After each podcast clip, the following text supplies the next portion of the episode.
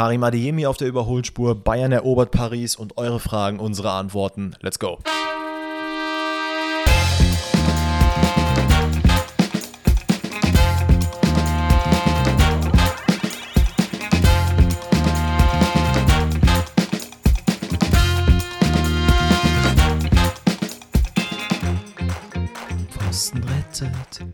Weihnachten rettet. La la la la la la la la. Jetzt habt ihr sogar noch ein zweites Intro bekommen, Ladies and Gentlemen. Herzlich willkommen zur verfrühten äh, Episode an einem Donnerstagmittag. Wir nehmen gerade Donnerstagmittags auf, Leute.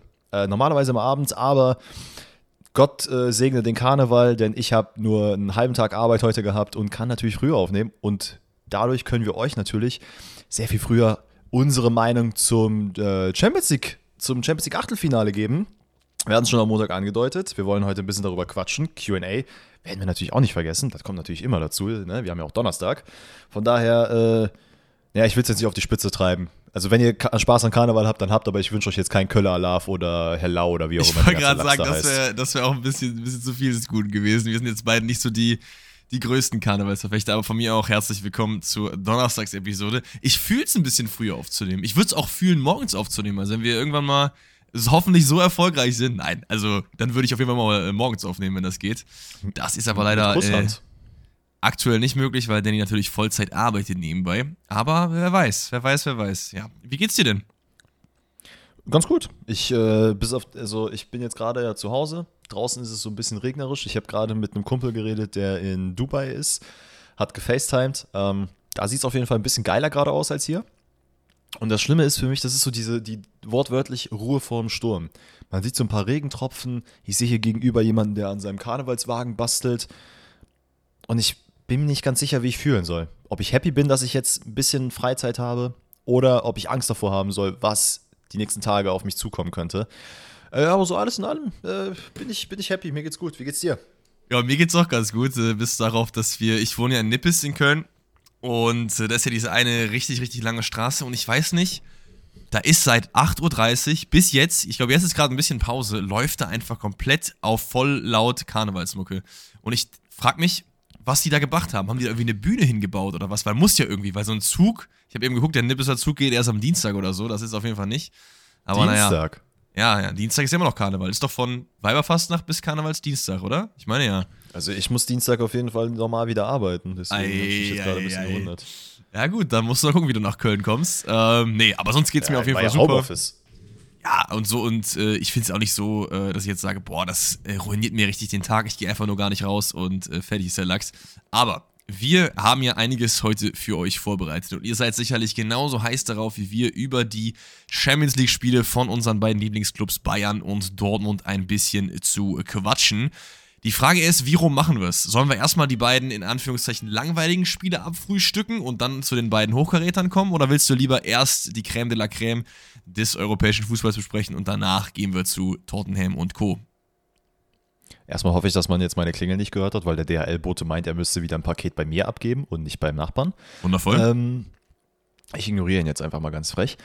Ähm, ich würde sagen, wir frühstücken, glaube ich, erstmal die beiden, no disrespect, weniger wichtigen Spiele ab. Okay, machen wir. Dann würde ich sagen, starten wir rein mit dem Dienstagsspiel.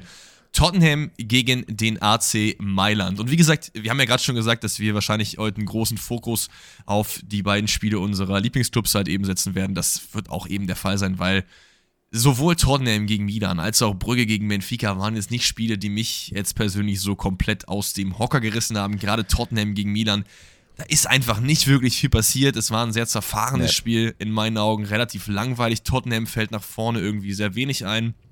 Ähm, Milan ist für mich schon durch und durch die bessere Mannschaft, aber ist jetzt auch nicht so, dass die ein absolutes Chancenfeuerwerk abbrennen. Also da, die Highlights waren da gefühlt in drei Minuten abgefrühstückt, wenn ihr die euch auf YouTube anschaut. Und das auch äh, total zu Recht. Das Einzige, was mir sonst noch so overall zum Spiel aufgefallen ist, dass, dass äh, Malik Chow ein sehr, sehr gutes Spiel gemacht hat.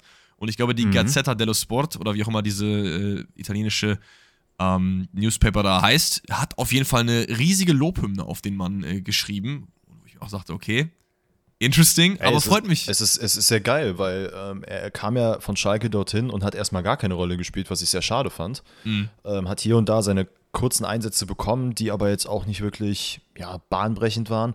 Umso schöner jetzt zu sehen, dass er in der Champions League sogar von Anfang an gespielt hat. Ähm, hatte auch also eine richtig, richtig dicke Chance, ähm, wo er den Ball über, ähm, über das Tor köpft. Aber ja, umso geiler. Ey, also ich, ich supporte das, sollen die auf jeden Fall feiern. Was ich auch feier ist, dass AC Mailand jetzt nach, ist es jetzt nach, seit, ich glaube seit 2014 oder 16, dass sie mal wieder ins Achtelfinale gekommen sind, ist auf jeden Fall schon Ewigkeiten her. Ja. Ähm, aber ich habe jetzt gerade die genaue Jahreszahl nicht im Kopf. Ist einfach schön, dass auch so ein, ja, sagen wir so, so ein kleiner Club äh, unseres Herzens auch jetzt wieder in der, äh, auf der internationalen Bühne ein bisschen, ja, ein bisschen Rampenlicht bekommt. Äh, die, die Fans vom AC Mailand haben sich auf jeden Fall auch choreografisch ein bisschen was einfallen lassen, sah alles sehr schick aus. Man hat es auf jeden Fall gebührend gefeiert, dass man mal wieder im Achtelfinale ist. Ähm, aber wie du auch sagst, ich muss für meinen Teil sagen, klar, zu einem, weil das Bayern-Spiel interessanter war für mich, ähm, aber auch, keine Ahnung, ich gucke Tottenham nicht gerne beim Fußballspielen zu. Ich habe so das Gefühl, gerade äh, unter Conte hast du halt diese, diese Spiele, wo halt Heumin Son mal richtig aufdreht und das Spiel so ein bisschen belebt, so ein bisschen dieses Führig-Stuttgart-Syndrom, dass du da einen Spieler hast, der mal richtig Welle macht und ansonsten spielst du halt sehr, in meinen Augen, standardmäßigen Fußball, der halt auch teilweise Wirkung hat, aber ja, weiß ich nicht, das ist halt jetzt auch nicht so, ne, das Gelbe vom Ei, sich das anzugucken. Jungmin Son einfach der südkoreanische Chris Führig. Man kennt ihn auf jeden Fall. ähm, nee, das, das würde ich auch noch so schreiben. Ähm, das Spiel endet 1 zu 0 und das ist auch so mit das einzige richtig dicke Highlight in dieser Partie, nämlich Theo Hernandez kriegt einen relativ hohen Ball, geht dann in den Zweikampf gegen Romero, ist es, glaube ich, auf der linken Seite, setzt sich da gut durch. Äh, in meinen Augen auf keinen Fall auch ein Foul und äh, flankt dann mhm. den Ball nach innen. Keeper klärt, dann kommt der Ball zu Brahim Diaz, der schießt dann einen äh, Tottenham-Spieler an, der Ball geht dann irgendwie an die Latte oder was weiß ich wohin und dann kommt er wieder zu Brahim Diaz, der dann mit dem Kopf einigt. Aber was ich da auf jeden Fall erwähnen möchte, ist, dass der Mann einfach auf jeden Fall äh, mit seinen ganzen 1,50 Meter, die er groß ist, äh, geballten Willen den Ball hat ins Tor tragen wollen. Und äh, man hat einfach gesehen, der will das Ding unbedingt da reinmachen und hat er gut gemacht und dann mhm. schießt 1-0 und das ist auch das Endergebnis. Ja, was ich vielleicht noch ein bisschen hervorheben wollen würde, gerade bei dem Tor, ist halt Theo Hernandez. Ähm, ich glaube, wir haben noch nie so richtig über ihn gesprochen, aber ich finde ich find seine Entwicklung so unglaublich interessant, wenn man bedenkt, dass er eigentlich immer so der, also, ne, obviously, der Bruder von, ähm, äh, wie heißt er denn jetzt? Ja. Wie heißt der andere Hernandez, der mit Vornamen? Lukas. Danke. Ähm, wenn man halt so überlegt, dass er eigentlich so der große Star war und Theo Hernandez so ein bisschen, ja, auch so, dass er übrigens sein Bruder war, äh, es tatsächlich jetzt mittlerweile so gedreht hat, dass er eine etablierte Größe im europäischen Fußball ist und auch auf seiner Position mit zu den Besten gehört. Äh, carried AC Mailand auch durch die Liga hindurch, auch wenn man da jetzt gerade ein bisschen schlechter aussieht. Aber ich finde es unglaublich nice. Also es freut mich auch für ihn und es ist auch geil, dass es nicht so ein Tran also dass er jetzt nicht so, äh, es gab ja Transfergerüchte, dass er da jetzt, keine Ahnung, Real Madrid und hast du nicht gesehen, waren ja alle hinterher, wie sonst auch immer. Und dass er aber ein Spieler ist, der dann sagt, okay, ey, AC Mailand ist geil, ich bleib mal hier. Weil hier bin ich Captain, hier kann ich jetzt auch Champions League spielen.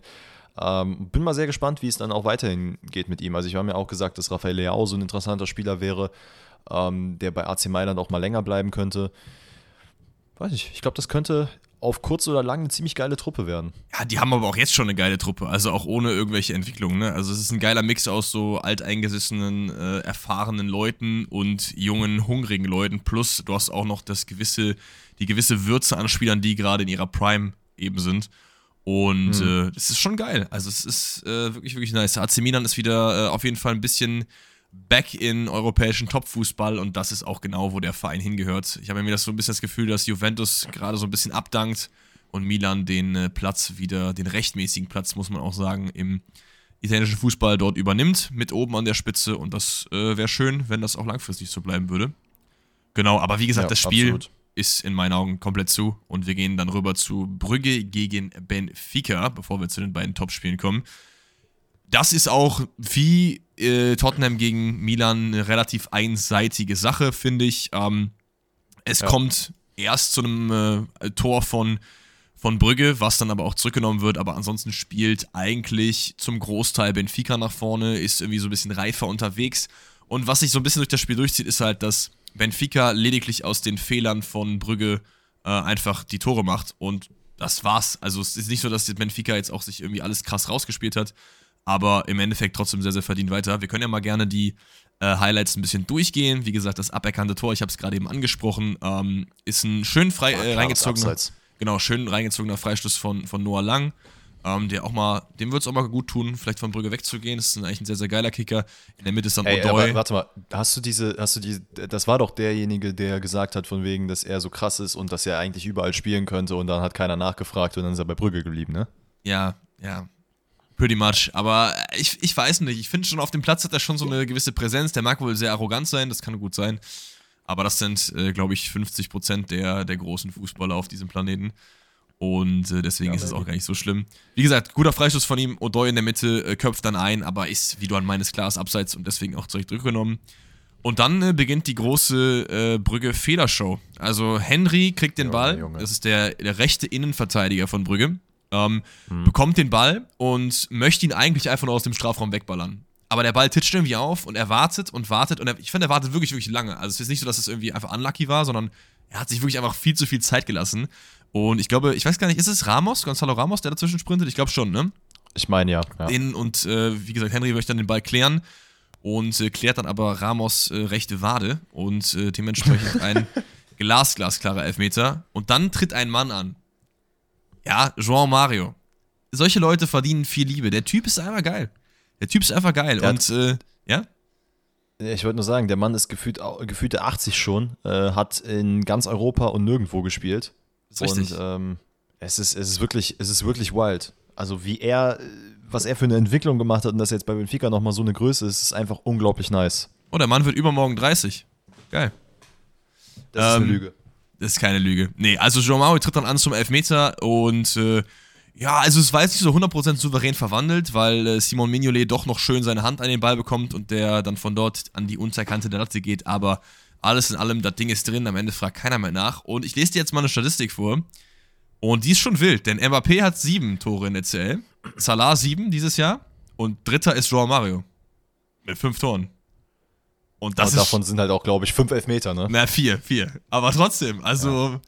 klar gibt es noch andere, die auch fünf haben. Ich glaube, Lewandowski hat auch fünf und Haaland oder so. Aber trotzdem ist äh, ich hätte niemals erwartet, da einen Benfica-Spieler zu sehen, auch wenn es nur Elfmeter waren. Er hat vier von vier reingemacht. Das musst du auch erstmal machen. Gegen die Torhüter, die sehr sicherer Start sind. Und ja, dann steht es 1-0. Aber wie kann, es sein, dass, wie kann es sein, dass der Mann 30 wird erst? Ich weiß es nicht. Der, wie, wie du halt meinst, ich hätte den jetzt auch so auf so 34 geschätzt oder so. Ähm, aber das ist oft bei so äh, Spielern so, die, weiß ich nicht. Ich gucke auch mal gerade so, wo er überall gespielt hat. Sporting, Inter, West Ham, Lokomotive, dann wieder Sporting, dann wieder Inter, dann wieder Sporting, dann, okay. Und dann wieder ja. Benfica. Ja, waren auch Und teilweise. Das alles in zwei Jahren. Moment mal. Alter, der ist gewechselt. Das glaubst du nicht. Der ist gewechselt 2014 von Sporting zu Inter fest. Ne, 2016, sorry. Hm. Was schätzt du für wie viel? Keine Ahnung, 15? 45 Millionen. Wow. Krank, ne? Das Absolut krank. krank. Das habe ich ja überhaupt noch gar nicht auf dem Schirm gehabt. Dann ist er ausgeliehen worden an West Ham, ausgeliehen an Lokomotive Moskau, ausgeliehen wieder zurück nach Sporting, dann wieder zu Inter und dann zu Benfica gewechselt. Auf jeden Fall wilde Karriere, der Mann. Sehr, sehr wilde Karriere. Naja, Elfmeter ist auf jeden Fall drin und äh, erster Profit eines Fehlers von Brügge auf Benfica-Seite und der zweite lässt nicht lange auf sich warten. Das war wirklich nicht so schlau. Also die Sache ist eigentlich geklärt, ist glaube ich ein äh, hoher Ball, der von der linken Seite kommt, dann versucht der Benfica-Spieler irgendwie dran zu kommen, kriegt den Schlappen aber nicht dazwischen, dann kommt der Ball zu, äh, ich glaube Björn Meyer ist es, der Linksverteidiger von Brügge und der verspringt ihm dann wirklich horrormäßig und dann kann äh, David Nerisch Ab einfach, ja? Ganz kurz, bei dem Tor ist es aber auch so, also wie er den Ball halt annimmt und er hat ja alle Zeit der Welt, es stehen ja sogar links und rechts noch Spieler von ihm. Klar, der Ball verspringt, aber das war wirklich, also er regt sich nach dem Tor auch wirklich unglaublich auf über sich. Aber weil, aber sowas bricht ja halt wirklich das Genick in, in der Champions League, ne?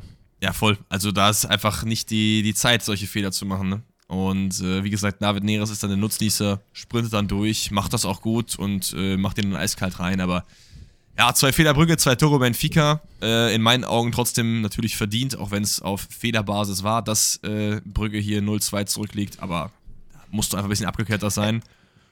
man muss halt auch sagen, dass einfach Brügge jetzt so ein bisschen ihre schlechten Leistungen aus den letzten Spielen äh, weiterhin mitnimmt. Also man hat innerhalb der Liga und Pokal, äh, beziehungsweise generell wettbewerbsübergreifend in den letzten zehn Spielen nur einen Sieg geholt, sechs Unentschieden und drei Niederlagen. Das hat sich halt jetzt auch so ein bisschen gezeigt und ich finde einfach, dass ähm, die, die halbe Welt ruft mich gerade an, ne? Kannst ja keinem erzählen. Denn ist ein Busy naja, Man. Äh, ja, wirklich. Ja, ausgerechnet jetzt, wo ich mir denke, ah Leute, heute nehme ich mir die Zeit früher für euch, da kommen alle. Naja, egal. Ähm, genau, ich finde halt diese, dieses Brügge-Syndrom, was wir gesehen haben in der Gruppenphase, wo die halt komplett wirklich richtig gut gespielt haben, wo es ja auch eine Überraschung war, dass sie überhaupt weitergekommen sind. Ja, das ist halt, das, das zerfällt langsam. Wir haben oftmals die Kandidaten, die dann so die Ajax Amsterdams der Champions League sind, die dann mal bis ins Finale vorrücken können oder Halbfinale vorrücken können. Und dann haben wir die Mannschaften, diese Überraschungsteams, die kommen durch die Gruppenphase und dann wird es eher tendenziell ein bisschen schwierig. Und ich glaube auch, dass Benfica sich auch im Rückspiel gerade in Lissabon da werden die sich auch durchsetzen. Also ich glaube, für Brügge wird das jetzt auch nichts mehr, leider. Ja, habe ich mir auch aufgeschrieben. Brügge ist in meinen Augen so gut wie weiter und äh, ja, aber weiß ich Raus. nicht, vielleicht. Also Brügge hat auch schon gerne mal, ich erinnere mich dann an dieses Spiel gegen Real Madrid, wo sie dann da irgendwie echt super heroische Leistungen im Santiago Bernabeo abgerufen haben. Maybe, maybe, aber ich glaube eher nicht dran. Und ja, dann würde ich sagen, können wir damit auch das Ding zumachen. Und dann kommen wir erstmal zu Bayern, weil das das frühere Spiel war, oder wie wollen wir es machen? Ja, Bayern würde ich sagen, weil das am Spiel am Dienstag war. Wundervoll. Also, ähm, genau, Bayern-Spiel natürlich gegen PSG am Dienstag, am Valentinstag. Und deswegen haben wir es nicht zusammen geguckt, weil eigentlich war der Plan, dass wir äh, das mit meinem Vater zusammen schauen. Nur wusste ich dann noch nicht, dass da Valentinstag ist. Und äh, dann habe ich mir gedacht, okay, dann können wir auch das Dortmund-Spiel eigentlich schauen und habe es dann dementsprechend alleine geguckt mit meiner Freundin dann, nachdem wir irgendwie ein bisschen was Leckeres geschneckt haben. Ähm, ja, aber war auf jeden Fall ein wildes Spiel. In meinen Augen hat Bayern ein sehr, sehr gutes Spiel gemacht. PSG ein sehr, sehr armseliges Spiel, zumindest einen Großteil der Zeit. Ich, ich habe es auch, wir haben auch gestern schon ein bisschen drüber geredet. Ähm, ich finde, es wirklich bezeichnend, dass du, und ich kann hier nur die Lena Kassel zitieren, sehr, sehr geile oder sehr, sehr coole ähm, Sportfrau, also die in dem Kosmos unterwegs hat, glaube ich, selber auch einen Podcast, die von MML Fußball, die hat nämlich einen Tweet gemacht und gesagt, imagine, du hast so eine Elf und spielst dann 4-4-2 auf Kontern. Und das ist einfach, ist einfach true. Also, wie kann man denn mit diesen ja. Leuten auf dem Platz sich so krass hinten reinstellen und nur auf Kontern gehen? War es okay gegen Bayern? Vielleicht war es auch die schlaue Herangehensweise, aber ich finde es irgendwie trotzdem, hat mich so ein bisschen an Chelsea erinnert 2012. Ja, okay, so drastisch, so ja, drastisch würde ich es, glaube ich, jetzt nicht sehen. Ähm, ich verstehe, also ich verstehe schon rein aus Spielart oder spieltaktischer Sicht kann ich verstehen, weswegen man ein bisschen vorsichtiger rangeht, weil ich glaube auch, ähm, das hatte ich gestern dir ja auch gesagt, Galtier ist ein Trainer, der halt da jetzt nicht derjenige ist, der dann sich hinstellt und sagt, ach ja, hier, ich habe noch drei Stars, die packe ich mal rein, Fünferkette vorne und gib ihm. Mhm. Ähm, deswegen, ich kann schon verstehen, warum man dann aus PSG-Sicht sagt, okay, wir wollen halt jetzt nicht diesen, ähm, wie soll ich sagen, dieses Angriffs, Angriffslustige, ich gehe komplett vorne drauf Fußball spielen, sondern halt mal ein bisschen sicherer, ein bisschen abgeklärter, weil man ja auch mit Bayern jetzt ein Team hat, was jetzt nicht, keine Ahnung, irgendeiner aus der, aus der Liga ist, sondern halt auch ein europäisches Top-Team. Und du halt bei Bayern tatsächlich nie weißt, okay, sind die jetzt gerade in einer schlechten Phase oder sind die halt in der Phase, dass die uns komplett bombardieren?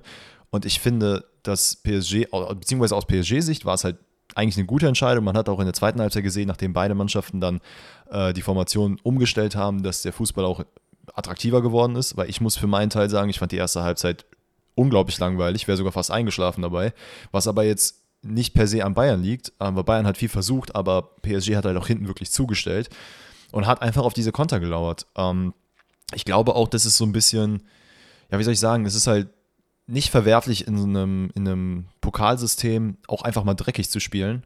Ähm, aber es ist natürlich so, wenn du solche Stars hast und generell deine, dein gesamter Club mit Stars bestückt ist, dann könntest du auch ein bisschen attraktiveren Fußball spielen.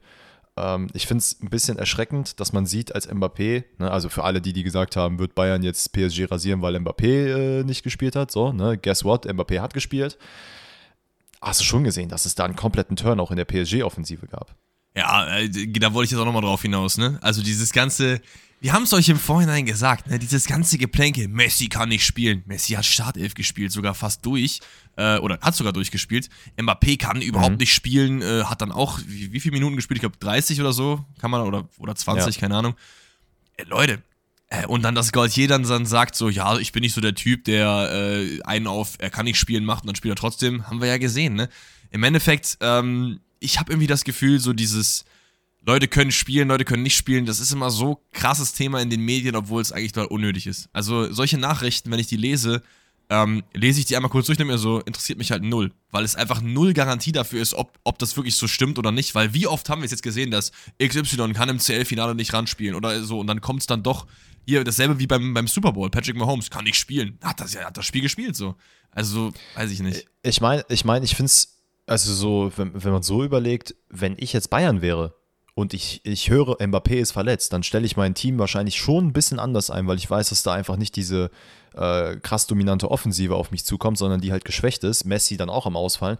Ich glaube, da ist schon die Idee dahinter, dass man den anderen oder dass man den Gegner einfach ein bisschen mental auch anders einstellt. Mhm. Und wenn du dann plötzlich siehst, oh shit, jetzt, äh, keine Ahnung, PSG wäre jetzt 1 in Führung gegangen und da kommt trotzdem noch ein Mbappé, dann ist ja Bayern, muss sich ja ganz anders aufstellen.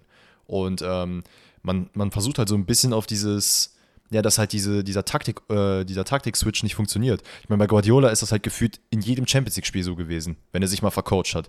Weil dann das, das gegnerische Team irgendwie anders eingestellt war oder er meinte, er müsste das jetzt über, überdenken, diese ganze Geschichte. Mhm. Ähm, aber ich finde alles in allem, äh, ja, also man hat, also aus Bayern-Sicht, ne, und dann können wir auch gleich auf das Tor nochmal eingehen, ähm, hat man eigentlich ein ganz gutes Spiel gemacht. Ähm, man hat halt größtenteils die Konter, die PSG gefahren hat, äh, gut unterbinden können. Es gab dann ein, zwei Ausrutscher, in denen es mal wirklich brenzlig wurde, aber halt nicht so brenzlig, dass man sagen müsste, okay, es ist jetzt wirklich zu einer kranken Torchance gekommen, weil da war nämlich in der ersten Halbzeit wirklich Mangelware und das von beiden Seiten. Ähm, Neymar war irgendwie, das fand ich auch so krass, in den Medien hat keiner über Neymar geredet, es war nur Messi und Mbappé. Und das ist in dem Spiel auch so ein bisschen hervorgegangen, weil jeder Bayern-Spieler auch gesagt hat, Neymar, du kannst hier machen, was du willst, ne? Also von mir aus gib mir eine, hol mir eine gelbe Karte, aber du wirst einfach hier nicht zum Spiel kommen. Und das hat man bei Messi genauso gemacht. Ich finde grundsätzlich sehr interessant auch, ähm, jetzt kriege ich natürlich den Namen nicht zusammen, man kennt es, von dem ähm, 16-Jährigen, der gespielt hat. Ey, sehr krasser, sehr krasser Move. Also für ihn persönlich, aber auch von Galtier oder PSG allgemein, dass man diesen ähm, oder dass man das halt sich wagt äh, finde, hat ein solides Spiel gemacht, hat mir jetzt, also ist jetzt nicht irgendwie sonderlich krass aufgefallen, aber auch nicht, äh, also weder negativ noch positiv.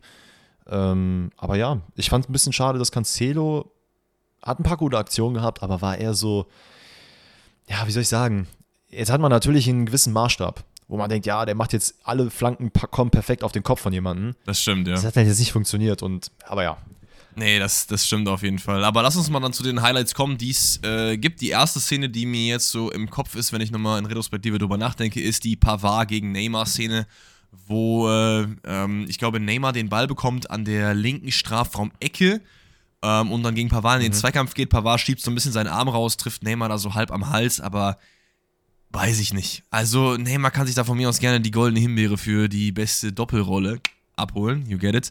Ähm, weil dieses elendige Schauspielern, Digga. Also von mir aus hat er dich da getroffen und von mir aus fällst du hin und kriegst den Ball nicht oder so. Aber dann dieses, der Lacke dann wirklich wieder zwei Minuten da, als hätte er kurz seine Mutter beleidigt und dann äh, er am Weinen ist oder so. Also ganz, ganz, ganz schwierig irgendwie. Ich, ich verstehe nicht immer auch dieses, wir haben es doch oft schon drüber geredet, dieses komplette Reklamieren, äh, auf Elfmeter gehen, auf Standards gehen. Das geht mir einfach so auf die Nerven, ob es jetzt ein Neymar macht oder ob das jetzt ein Kimmich macht oder so. Das ist für mich null Unterschied. Ich finde es so oder so immer scheiße. Und äh, weiß ich nicht. Also, wie siehst du denn die Szene? Ja, also ich finde grundsätzlich schon, dass es, also es gäbe Grund, weswegen er sich hätte fallen lassen können. Ähm, aber es ist, es, ist, es ist keine Rede wert, dass es hier irgendwie, äh, keine Ahnung, äh, elf Meter sowieso nicht, weil es außerhalb des Strafraums war. Aber dass man auch von einem Freistoß oder so redet, hätte man ihn gegeben, hätte man sich nicht beschweren können, weil Pavard ihn doch tatsächlich gut erwischt. Aber einfach diese Theatralik ist einfach dieses Nervige und ähm, ich sag mal, wie es ist, das kann er vielleicht in Paris machen, aber ich glaube nicht, dass das äh, für einen Spieler so geil ist, wenn du dann zum Beispiel in München spielst und solche Aktionen machst. Weil ich habe jetzt, ich habe selber auch schon erlebt, wenn, also das, ich habe Neymar spielen sehen und wenn er auf dem Boden gelegen hat, dann 80.000 Fans auf ihn eingedroschen sind. Äh, das gleiche passiert ja in München und ich weiß generell nicht, wieso Spieler sowas so geil finden, weil mittlerweile in Zeiten vom VAR äh, du kannst halt noch so viel liegen und rumheulen, wie du willst. Wenn nichts passiert ist, ist nichts passiert. So, klar, der hat einen Schlag abbekommen. Die Aktion wurde nicht gepfiffen. da wird jetzt auch keiner irgendwie dann im Nachgang sagen, oh, da haben sie aber einen Freistoß hätten, hätten sie geben müssen. Dann müssen wir nochmal alles revidieren, Tor fällt weg, Halbzeit wird nochmal neu eingepfiffen, weil Neymar hat eine, eine Faust bekommen. Steh auf und spiel weiter. Ich meine, der Schiedsrichter hat genauso wenig Bock darauf gehabt. Jog, also joggt da nicht mehr hin, sondern schlendert dahin. Weil Das er fand sich ich auch denkt, geil. mein Gott, Alter, wann steht der denn auf? Das fand ich auch So. richtig, richtig geil. Naja, dann äh, geht Bayern aber doch in Führung durch äh, Alfonso Davies Flanke, der für mich in meinen Augen nicht so ein super Spiel gemacht hat, aber die Flanke hat er wirklich super gemacht. Kommt dann äh, zu Coman und das hat mich so ein bisschen an das Tor erinnert gegen. Gegen wen war das denn? War das gegen Bochum im Spiel, wo diese Flanke kommt und er die Direktabnahme nimmt? Ich glaube ja, ne? Diesmal war es von der anderen Seite. Aber ich meine, es war Ja, gegen Bochum. Äh, gute Direktabnahme, aber da müssen wir über Donnarumma reden. Also, niemals. Sehr, sehr unglücklich, ne? Also der darf dir da nicht durch die Arme fallen. Nee. Beziehungsweise unter den Armen durch. Und es Hat, ist. äh, er, hatte teilweise, er hatte teilweise echt sehr gute Paraden äh, bei den Torchancen, die Bayern sich erspielt hat, über Choupo-Moting. Ähm, aber, boah, weiß nicht, das darf dir nicht passieren. aber es zieht sich halt auch so ein bisschen einfach durch, durch diese Storyline, ne? Nach dem Wechsel von Milan, wo er da sich so halb weggestreikt hat, ähm, wo er easy hätte Rekordspieler werden können, wenn er einfach da geblieben wäre. Und äh, das auch sonst- gefühlt mit 19. Ja, ja, genau. Das zu, äh, dann zu PSG. Und irgendwie, er spielt zwar jetzt regelmäßig und so, es gab ja mit Navas dann immer dieses Duell, was jetzt ja nicht mehr ist, weil Navas nicht mehr da ist, so. Ähm, aber irgendwie ist er nie so der Weltklasse-Torhüter gewesen bei PSG. Zumindest nicht, solange ich jetzt zurückdenken kann, so. Nee, ich, äh, also ich habe habe einen ähnlichen Eindruck. Wie gesagt, der Mann kann krass, äh, krasse Bälle halten. Wie gesagt, er hat da ein paar echt super Dinge rausgeholt, äh, die auch sehr knapp waren.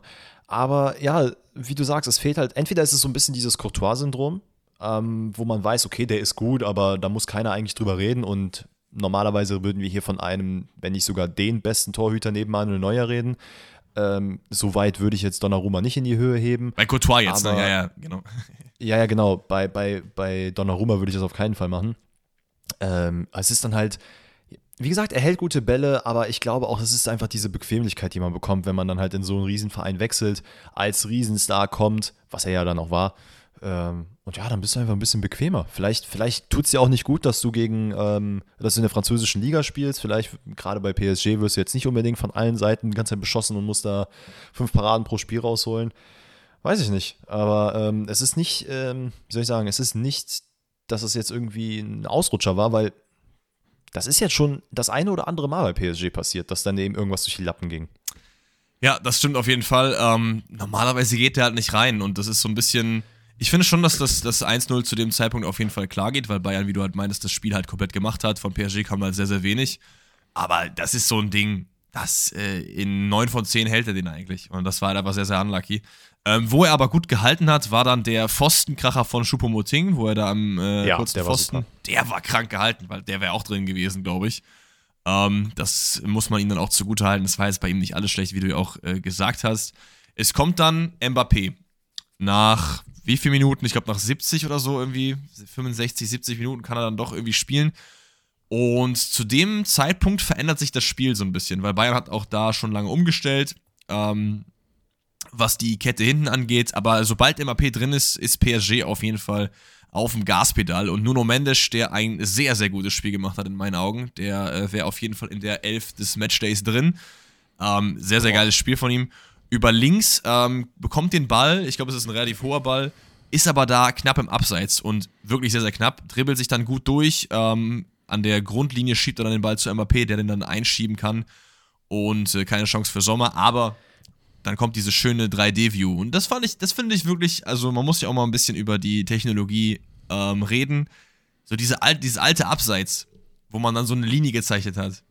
Stinkt dagegen halt voll ab. Ich finde das so geil, wenn das dann Ja, so die Kamera natürlich. so fährt und du halt sehen kannst, okay, ja, safe, mit, der, mit dem Fuß und mit dem Kopf ist er halt schon vorne. Das ist schon sehr, sehr geil, aber auch äh, safe. Das, das finde ich, auch- das finde ich auch viel besser, wenn, äh, wenn man sowas zeigt, weil dann kannst du halt auch wie bei der Torlinientechnik wirklich sehen, welcher Körperteil ist denn im Abseits und welcher nicht. Weil wenn ich mir das in der Bundesliga manchmal angucke, sorry, dass es dann so heißt, keine Ahnung, sein linker Zeh war zu lang und deswegen ist er jetzt im Abseits. Ja, Digga, wie soll ich das auf diesen zwei Linien, die er da mir aus 40 Kilometer Entfernung zeigt, erkennen? Dann zeigt mir das doch auch mit so einer Technik. Also wenn ihr schon Geld für den VAR habt, dann schmeißt da noch die Fünfer rein äh, und holt euch auch so ein Ding. Ist so, macht mal jetzt hier, ey. Naja, ähm, eine Sache gibt's noch zum Spiel. Äh, Pavard ähm, macht ein erstmal holt er sich eine erste Gelbe ab, die war auch total gerechtfertigt, die zweite Gelbe dann im Endeffekt auch, aber das Problem bei daran ist, mein Vater meinte zu mir, ey, ja, war doch gut. Also hat er ja gut gemacht, die Gelb-Rote, weil er muss halt das auch machen, so.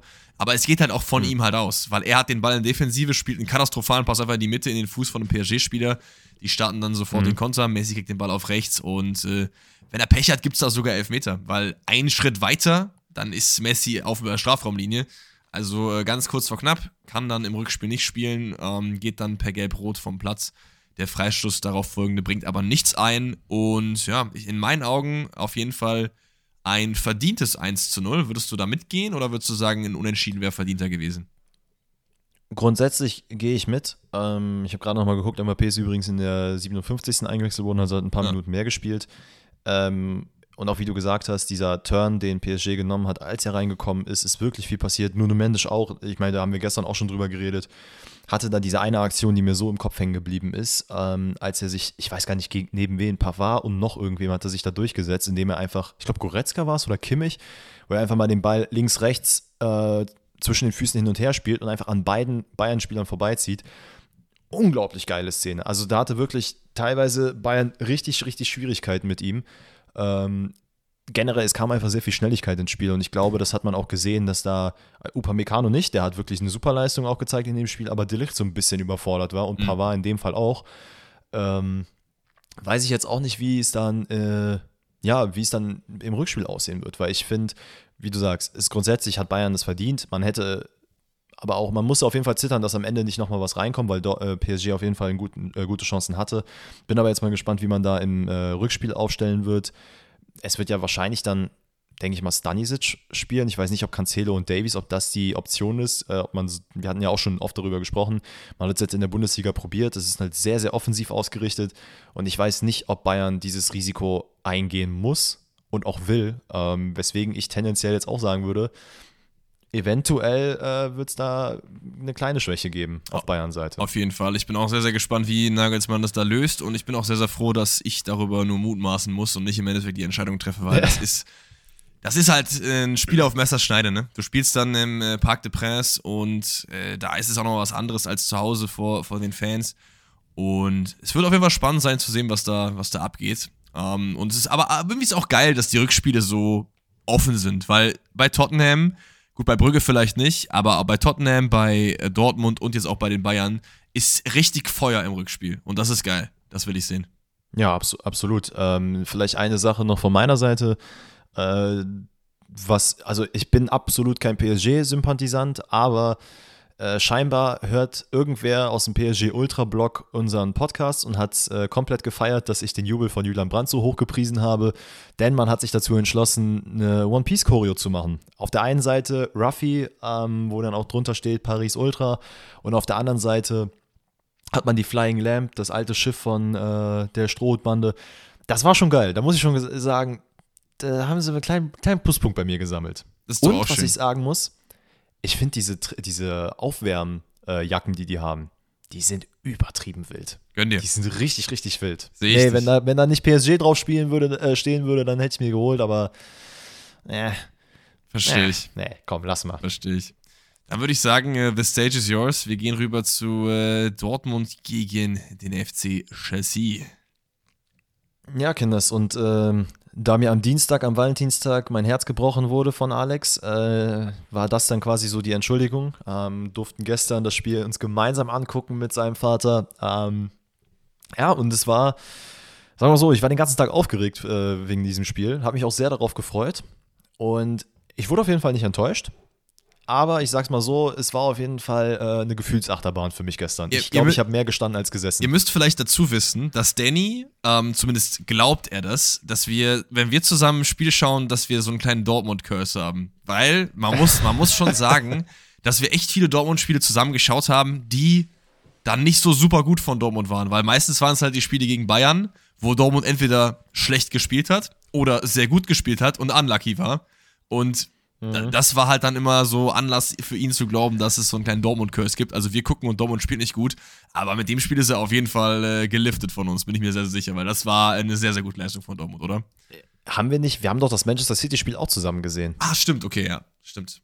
Das war auch geil. Naja, nee, aber ähm, ich muss sagen, generell zum Beginn der Partie, also die Dortmund-Choreo, übertrieben nice. Also Boah. man hat, äh, was man da aufbereitet hat und es ist generell einfach, es ist geil zu sehen, dass mittlerweile das Dortmund, äh, dass in Dortmund das Stadion komplett ausverkauft sein kann, dass man da die 80.000 mitnimmt oder die 82.000, ähm, dass einfach da alles komplett voll ist und da die Stimmung war, es war so am Brennen, das war richtig geil.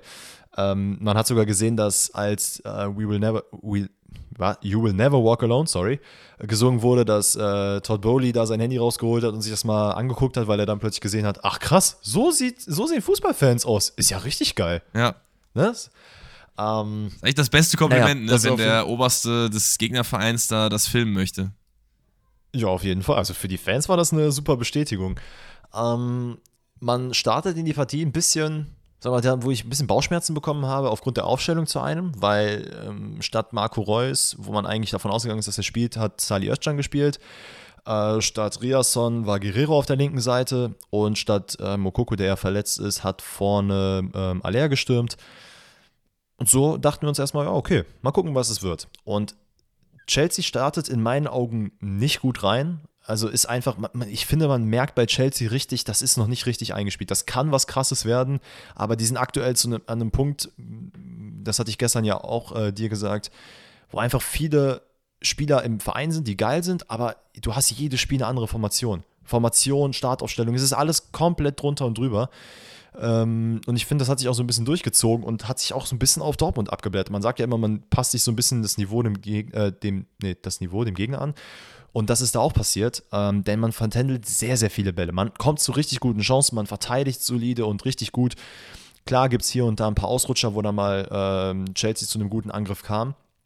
Aber alles in allem war Dortmund einfach ein bisschen entweder viel zu nervös, ähm, dass man gesehen hat, okay, wir spielen gegen FC Chelsea und das ist wieder Champions League, wir müssen hier mal äh, liefern und äh, du hattest es gestern auch gesagt, die müssten dieses Spiel zu Hause gewinnen, weil an der Stamford Bridge kann es auch sehr unangenehm werden. Und ähm, ja, so geht man auch in die erste Halbzeit rein, äh, äh, aus der ersten Halbzeit raus mit einem 0 zu 0. Ja, wo man, weiß ich nicht, es, hätt, es hätten beide in Führung gehen können, es ging aber auch vollkommen in Ordnung, dass es beides 0 zu 0 geht. Ähm, also Emre Can mit super Verteidigungsaktion, Schlotterbeck mit dem Spiel seines Lebens. Der Mann hat da teilweise Sachen rausgeholt und wirklich Grätschen in der letzten Sekunde rausgehauen wo man sich dachte, boah, Alter, das hätte auch ein Elfmeter werden können. Ja, aber diese, macht das da super, super nice. Diese eine Grätsche da gegen Mudrik, wo es wirklich eins gegen eins ist und er ist eigentlich derjenige, der die rechte Seite absichert, aber zieht dann den Sprint auf die linke Seite rüber, weil er sagt, okay, ich krieg den und äh, grätscht dann mhm. irgendwie so halb am Ball vorbei, aber sichert ihn dann doch. Da habe ich mir auch gedacht, okay, das war krank, aber das war auch lucky. Also, du kannst auch da genauso Pech haben, dass der halt einfach dann den Fuß zuerst trifft und dann ist es halt ein Elver. Aber äh, das zieht sich generell so ein bisschen durch. Dortmund hat ein super, super Spiel gemacht, aber du gewinnst dieses Spiel trotzdem nicht, wenn du nicht auch dieses kleine Quäntchen Spielglück halt hast. Und das hatte Dortmund auf jeden Fall in diesem Spiel. Kobel mit einer super Performance, da gab es ein, zwei Szenen, wo ich dachte, ui, das war knifflig, aber er hat die dann ja. mehrfach rausgeholt. Und äh, generell einfach endlich mal eine super Defensivleistung von Borussia Dortmund. Ja, wie gesagt, ne, es gab halt diese ein, zwei Schwitzeraktionen. Ähm, ich denke da jetzt gerade zu einem an, das, äh, an die Grätsche von Schlotterbeck, die er, wo er es natürlich dann wieder weg, wettgemacht hat. Aber auch ähm, Zweikämpfe von Sühle gegen Kai Havers, wo man sich auch dachte, oh, das hätte jetzt auch ein Elfmeter werden können. Hat er auch super gelöst. Dann gab es da diesen einen Lattenkracher von Joao Felix, wo man auch merkt, der Mann hat auf jeden Fall ein bisschen fehlende Spielpraxis und es ist generell so eine kleine Schwäche bei ihm, der Abschluss, ähm, dass man da also es ist einfach nicht effizient genug an vielen Stellen, was natürlich Glück für Dortmund war.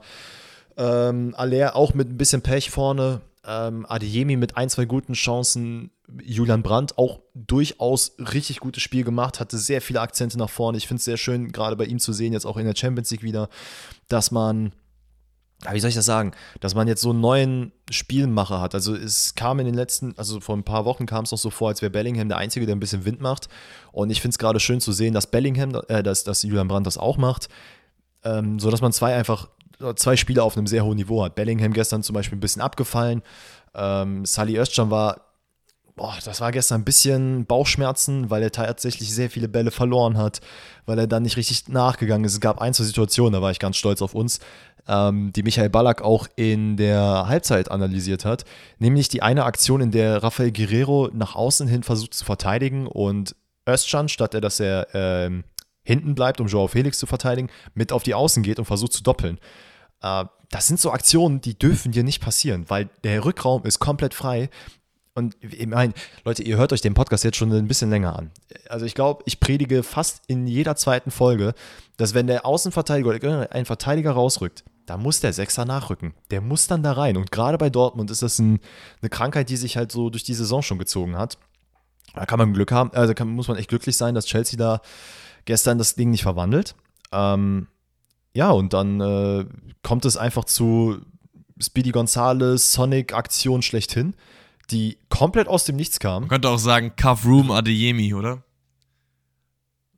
Ja, da kannst du auf die Schulter für klopfen. Ja, mache ich auch gerade. Das seht ihr zwar nicht, aber genau das mache ich gerade. Ist mir eben noch eingefallen. Also es, es, kam, es, kam, es kam eine Ecke von Chelsea, die dann auch sehr gefährlich wurde. Joao Felix verlängert den Ball äh, nochmal in die Mitte rein, weil der Ball auf den langen Pfosten kommt.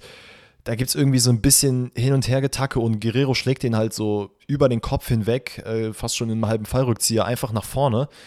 Und dann hat Karim Adeyemi den Ball. Und das sind genau die Situationen, die er braucht. Er muss in solchen Situationen einfach geschickt werden. Äh, generell, das äh, müssen alle schnellen Spieler, aber gerade bei ihm. Und dann steht er im 1 gegen 1 gegen ähm, Enzo Fernandes. Und Junge, Junge, Junge, ne? Also ich bin aufgestanden, ich stand vor der Leinwand und ich habe einfach nur gebrüllt, lauf, mein Sohn, lauf. Und er hat es gemacht, er hat einfach zugehört. Und das hast du ja gestern auch nochmal äh, klar gemacht, wie wild das eigentlich ist. Weil es ist eine Sache, dass er einen super Lauf macht. Aber dass Karim Adeyemi diese Stelle abwartet, in der Enzo Fernandes sich gerade mit dem Körper so ein bisschen drehen will und, und aus diesem, okay, ich gehe jetzt aus dieser Sprintbewegung raus und gehe jetzt eigentlich eher in diese verteidigende Position. In diesem Moment schaltet er nochmal um und sprintet komplett an ihm vorbei, nimmt nochmal 20 km/h oben drauf, zieht dann nochmal einen Kepper vorbei und verwandelt dann zum 1-0. Also astreiner Konter. Unglaublich nice gewesen. Äh, ich war baff, ne? Das, das, ich war einfach baff. Das Schwierige ist halt auch, ähm, das sieht ja auf dem Fernseher so aus wie auf der Playstation natürlich. Aber wenn du über, Ja, ja. du weißt ja, wie riesig halt der Platz ist. Und dann läuft er wirklich aus der eigenen Hälfte im Vollsprint, macht dann diese eine kleine Bewegung, wartet, wie gesagt, unfassbar geil, Karim, wartet der den, diesen äh, Punkt ab, wie du, du meinst, dass Enzo Fernandes dann so diese kleine Bewegung macht, zieht dann mit seiner ganzen Geschwindigkeit mit gefühlt 45 km/h an ihm vorbei und dann legt er den Ball noch am Kiefer vorbei und dann verstolpert er ihn nicht auch noch, sondern schiebt ihn einfach noch ein. Selbst das ist dann auch noch eine Leistung nach so einem riesen krassen Sprint und macht dann noch einen Rückwärtssalto beim Jubel. Also, was ein krankes Das war echt krass. Ja, und dann gab es halt, also das war halt diese eine richtig gute Chance in der zweiten Halbzeit. Ähm, Aller wird noch ausgewechselt, Modest kommt rein, wo ich auch ein bisschen Bauchschmerzen hatte, der dann aber auch so ein, zwei Aktionen hatte. Also Alex hat wirklich Gefecht, äh, Verfechter für äh, Modest. Hat alles gut geredet, was er gemacht hat. Ich äh, war da ein bisschen pessimistischer. Ja, also das Ist Ding ist, der hat natürlich jetzt nicht so die krasse Spielpla Spielpraxis so im Moment ähm, und ist auch generell jetzt nicht so der, der Heilsbringer für Borussia Dortmund. Aber was ich schon fand, was er oft gemacht hat, ist halt Körper rein, Ball festgemacht und weitergetickelt. Und da waren ein, zwei Fehlpässe dabei, die nicht hätten sein müssen, die unnötig waren, aber auch ein, zwei gute Aktionen. Und man muss dazu auch sagen, ich fand auch, habe ich auch gestern gesagt, dass Alea wirklich kein gutes Spiel gemacht hat. Und dann kannst du von mir aus auch Modest nochmal reinbringen, in meinen Augen. Ja. Ähm, wen wir vielleicht hier nochmal ein bisschen hervorheben müssen, ist Emre Can. Emre Can. Also, was, wie der Mann gestern verteidigt hat, ne? Es gab eine Situation, oder es gab einige Situationen, wo er, wo er ziemlich großer Gefahr ausgesetzt war, gelb-rot zu bekommen. Was auch vollkommen fair gewesen wäre in einigen Situationen. Generell die Schiedsrichterleistung ein bisschen, ja, ein bisschen so lala. Ähm, aber der Mann hat mit seinem Leben verteidigt. Und das ist das Geile. Wenn es halt wirklich diese ein, zwei Aktionen sind, ähm, wo er mal einen Ball von der Linie kratzt, was er auch in dem Spiel gemacht hat, wo er dann mal wirklich noch mal intensiver in den Zweikampf geht, wo er noch mal eine Grätsche auspackt. Das sind so Momente, da liebe ich diesen Mann für. Diese Mentalitätsbestie. Aber wenn ich dann wiederum sehe, und das hat er zum Glück in dem Spiel nicht gemacht, dass er mal einen Ball hält und wieder rumguckt und rumguckt und rumguckt und dann den Ball irgendwo nach außen spielt, so wie es beim Werder-Spiel war, ne, wenn das abgestellt wird und er diese Leistung beibehält, dann kann er von mir aus äh, fünf Statuen in Dortmund haben. Ja, also einer hat er sich auf jeden Fall in meinen Augen auch schon jetzt verdient. Ich finde, der ist. Äh, es ist natürlich so ein bisschen der Achterbahnspieler bei uns immer gewesen. Ne? Das war oft so, dass man sich hat, oh nein, Emre Can in der Startaufstellung. Und dann. Mhm. Aber heute denke ich mir, oh geil, Emre Can in der Startaufstellung, weil. Weiß nicht, auch dass Marius Wolf gespielt hat, fand ich auch geil. Der hat das auch sehr, sehr gut gemacht, finde ich, auf der rechten Seite. Natürlich ist der jetzt nicht, kannst du jetzt nicht von ihm erwarten, dass er dann das 1 gegen 1 da gegen, ähm, weiß ich nicht, wer da links gespielt hat, Chilwell, glaube ich, ne? Da konstant gewinnt und den da komplett nass macht, das ist einfach nicht Emre, das ist einfach nicht äh, Marius Wolfs Spielstil so, aber er hat solide gemacht und genau das brauchst du dann von ihm. Ja, und ähm, so geht man dann am Ende. Ja, gab es noch eine, ein paar Chancen von, von Chelsea, wo aber auch Dortmund richtig gut verteidigt hat. Kobel nochmal am Ende diesen einen Ball von Enzo Fernandes richtig geil rausgefischt. Ey, alles in allem eine echt super solide Leistung. Ich finde, in meinen Augen geht man auch verdient äh, mit einem 1-0 daraus. Auch, wie du sagst, ein ne, Quäntchen Spielglück drin gehabt. Ähm, aber Chelsea auch einfach nicht effizient genug. Ähm, hat die Chancen, die sie hatten, nicht genutzt. Und ja, jetzt bin ich mal gespannt, wie es ins Rückspiel geht. Ich meine, äh, Bellingham hat es nach dem Spiel gesagt. Also Job is not finished. Ne? Also die haben auf jeden Fall noch das Spiel in des, an der Stamford Bridge und das wird nochmal richtig ekelhaft. Und dann wird sich zeigen, wie sich, äh, ob sich Dortmund ins Viertelfinale schießen kann, wovon ich mal schwer ausgehe. Du brauchst halt genau die gleiche Leistung von 10 von 11 Spielen auf dem Feld. Du brauchst einen starken Kurbel, du brauchst eine gute Defensivleistung von deiner Innenverteidigung. Ich fand Guerrero und Wolfs haben es, wie gesagt, auf den Auswahl auch gut gemacht. Der, der für mich jetzt rausgefallen ist, ist halt äh, Salih Özcan, der nicht so ein gutes Spiel hat, aber auch ähm, Bellingham, der jetzt auch nicht so krass da war, aber Bellingham ist halt immer krass. Also, wenn Bellingham mal ein mhm. schlechtes Spiel hat, das ist immer noch ein gutes Spiel von jedem Durchschnitts-Bundesligaspieler gefühlt. Das ist einfach krass. Äh, das, das stimmt. Ähm, und Julian Brandt in der Verfassung, der hat auch teilweise, als er da den Ball sich ähm, an der Kette abgeholt hat und dann gepresst wurde und dann ein Schlenker hier, Schlenker da, kurze Drehung und hat einfach die komplette Verteidigung, äh, den kompletten Pressing-Move von Chelsea ausgehebelt. Das war, ist wirklich, war wirklich geisteskrank. Also, er hat auch ein super Spiel gemacht. Und genau diese Einzelleistungen und die Teamleistung brauchst du an der Stamford Bridge. Und dann kann es auf jeden Fall was mhm. werden. Ist aber ein Teil von den Teilen nicht mit dabei, dann sehe ich schwarz. Ich sehe aber nicht schwarz, weil ich glaube, die können das schaffen. Ja, da gehe ich mit. Ja. Und damit hätten wir auch den ersten Teil der Champions League abgeschlossen. Hey! Ähm, nächste Woche geht's weiter. Das heißt, die nächsten vier Wochen werdet ihr donnerstags Champions League-Rückblicke sehen. Ne, die nächsten drei Wochen jetzt noch. Drei Wochen? Drei Wochen. Drei Wochen? Ja, doch, ne? Ja. Hey, Ladies and Gentlemen, das wird gerade ein bisschen wild mit den ganzen Spielen, Bundesliga. Gestern hat einfach Arsenal gegen Manchester City gespielt, während der Champions League. Also, da, da weiß auch schon nicht mehr, wo du gucken sollst. Ja, sehr, sehr wild. Hatten wir noch irgendwas anderes an Themen jetzt zwischendurch oder können wir zum QA rübergehen? Ich habe mir jetzt kein neues Thema noch aufgeschrieben. Ist noch irgendwas passiert sonst? Äh, nee, bis auf das Spiel gestern, dass Manchester City 3-1 gewonnen hat gegen Arsenal, äh, ist, glaube ich, nicht viel passiert. Ich meine, da müssen wir jetzt nicht groß drüber reden. Es wird enger in der Premier League. So ja, Arsenal ich habe es auch nicht gesehen, deswegen kann ich dazu auch wenig sagen, ehrlich gesagt. Okay. Ja, obviously, wenn wir zusammen Dortmund gucken. Ja, aber ich hätte mir die Highlights habe ich auch nicht mal angeguckt, das meine ich ja. Also, dann würde ich sagen, kommen wir wieder zu euren Fragen. Ihr habt wieder fleißig, fleißig Fragen eingesendet. Ich habe Danny wieder im Vorhinein die Frage nicht gezeigt. Das heißt, er hat jetzt wieder die dankbare Aufgabe, auf diese Fragen zu beantworten, ohne äh, sich darauf vorbereitet zu haben. Aber, Danny, du bist nicht alleine, denn ich habe mich auch nicht vorbereitet. Das heißt, wir werden easy in diese Fragen jetzt reinsteigen und gucken, was wir da rausziehen können. Die erste Frage kommt von Lennart und ähm, der fragt, hattet ihr einen Kindheitsverein, in Klammern, ein anderer als jetzt? Und ich weiß natürlich die Antwort. Danny war immer Dortmund-Fan, glaube ich, und ich eigentlich auch. Ähm, also ich habe. Nee, tatsächlich nicht. Oh, du warst. Oh, okay. Dann erzähl erstmal deine Story. Okay. Also erstmal, äh, ähm, als ich sehr, sehr klein war und gerade mit Fußball angefangen habe, äh, hatte ich keinen Verein, sondern war eher Brasilien-Fan. Also wenn mich einer gefragt hat, ja, welche, was bist du für ein Fan? Ja, Brasilien. Ja, das ist doch keine richtige Mannschaft, habe ich dann immer hören dürfen. Ja, und irgendwann mal ist das dann so durch mein Umfeld und so ein bisschen gezwungenermaßen äh, der FC geworden. Äh, bin jetzt immer noch äh, Sympathisant und unterstütze natürlich auch, wo es geht. Aber ja, weiß ich nicht, dann hat sich das irgendwann so rauskristallisiert, dass ich Dortmund auch ganz geil fand. Aber der FC war damals schon, also ich war auch oft im Stadion, ich hatte ähm, äh, ein sehr guter Freund von mir, der damals so, ja, wir wurden damals als Brüder bezeichnet, weil wir auch direkt untereinander gewohnt haben. Äh, hat, ich hatte immer das Vergnügen, mit ihm zusammen ins Stadion zu gehen, mir viele äh, Köln-Spiele auch damals noch auf Premiere anzugucken. Geil. Und dadurch hat sich das halt so ein bisschen äh, ergeben und rauskristallisiert es gibt ja auch, also ich habe Bilder mit, mit Podolski, ich war äh, auch, das auch ein Grund, weil ich halt Podolski-Fan war, war ich auch automatisch Köln-Fan. Ähm, ja, das war so, das waren so meine beiden Vereine, wo, die ich äh, vorher unterstützt habe. Ach krass, ja gut, weil ich wollte eigentlich mit dieser Frage auf was anderes hinauf, weil ich mir halt gedacht habe, so okay, äh, wenn ich jetzt so meine, meine Kinder mir so angucke, ich war halt immer Bayern-Fan, weil mein Vater halt Bayern-Fan war und auch seit ich ganz, ganz klein war, mein erstes Trikot war von Bayern. Ich habe immer äh, mir Bayern-Spiele angeschaut und äh, auch in der Nationalmannschaft haben halt die der Kern der Nationalmannschaft war auch immer Bayern-Spieler, ne? Also so, weiß ich nicht, Schweinsteiger, Lahm und so. Das waren halt meine, meine Heroes so. Ähm, und deswegen wollte ich diese Frage so ein bisschen mhm. als Aufhänger benutzen, um mal äh, so zu, zu fragen, so in den Raum rein, warum man seinen Verein wechselt und wie das Ganze passiert. Aber das hast du ja jetzt ja eigentlich schon beantwortet, nämlich mit deiner, äh, mit deiner Story. Deswegen brauchen wir das gar nicht mehr machen. Weil, ähm, ja, vielleicht können wir dann irgendwie noch so drüber reden, was würde denn jetzt passieren müssen, damit du nicht mehr Dortmund-Fan bist? Boah, ich glaube, der Verein müsste sich schon sehr, sehr krass von der Struktur her verändern und auch vom Auftreten.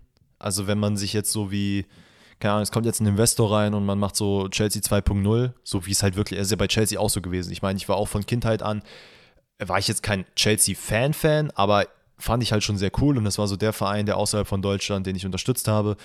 Ja, und dann passieren da solche Sachen, wo ich mich einfach von distanziere, weil ich es nicht mehr unterstützen kann und das auch einfach nicht cool finde.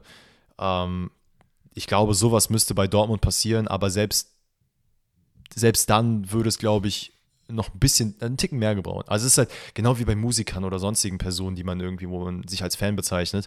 Wenn da irgendwelche Kontroversen entstehen, wo es dann heißt, keine Ahnung, man unterstützt rechtsradikale Leute oder sonst was, da würde ich sagen, komm, hau rein, das muss nicht. Ja, ja, sowas. Ähm, aber ansonsten. Safe. Also so eine Sachen oder dass du halt irgendwie keine Ahnung, äh, ganz, ganz schlimme Sachen, dass irgendwie im Vorstand äh, Leute irgendwie, weiß ich nicht, der Vergewaltigung verurteilt werden und die sagen, ja, bleibt trotzdem Vorstand oder so eine Sachen halt, ne?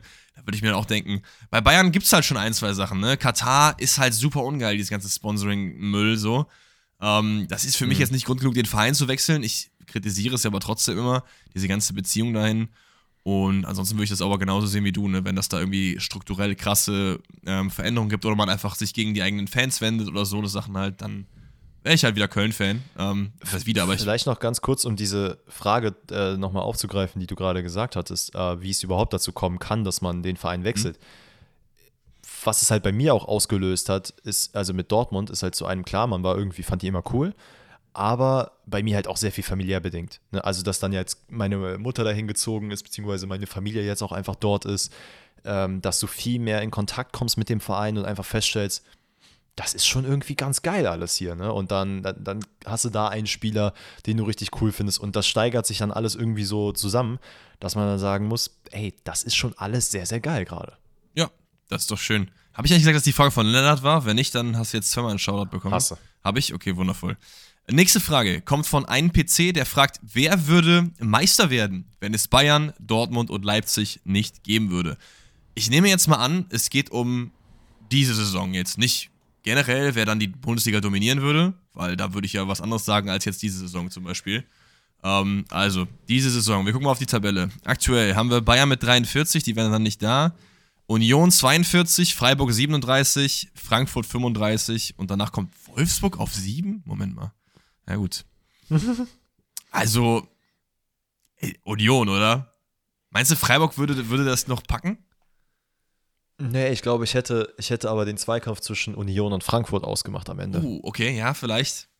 Also Frank Frankfurt sehe ich als eine Mannschaft, die, wenn es die anderen Mannschaften nicht geben würde, schon recht weit oben spielen würde, was sie ja auch grundsätzlich immer noch tun. Ähm, deswegen diese Saison glaube ich, dass es dann so ein Zweikampf zwischen Frankfurt und Union werden würde. Allgemein gesprochen ist es, glaube ich, ein bisschen schwierig zu sagen. Leverkusen muss da safe mit dabei sein.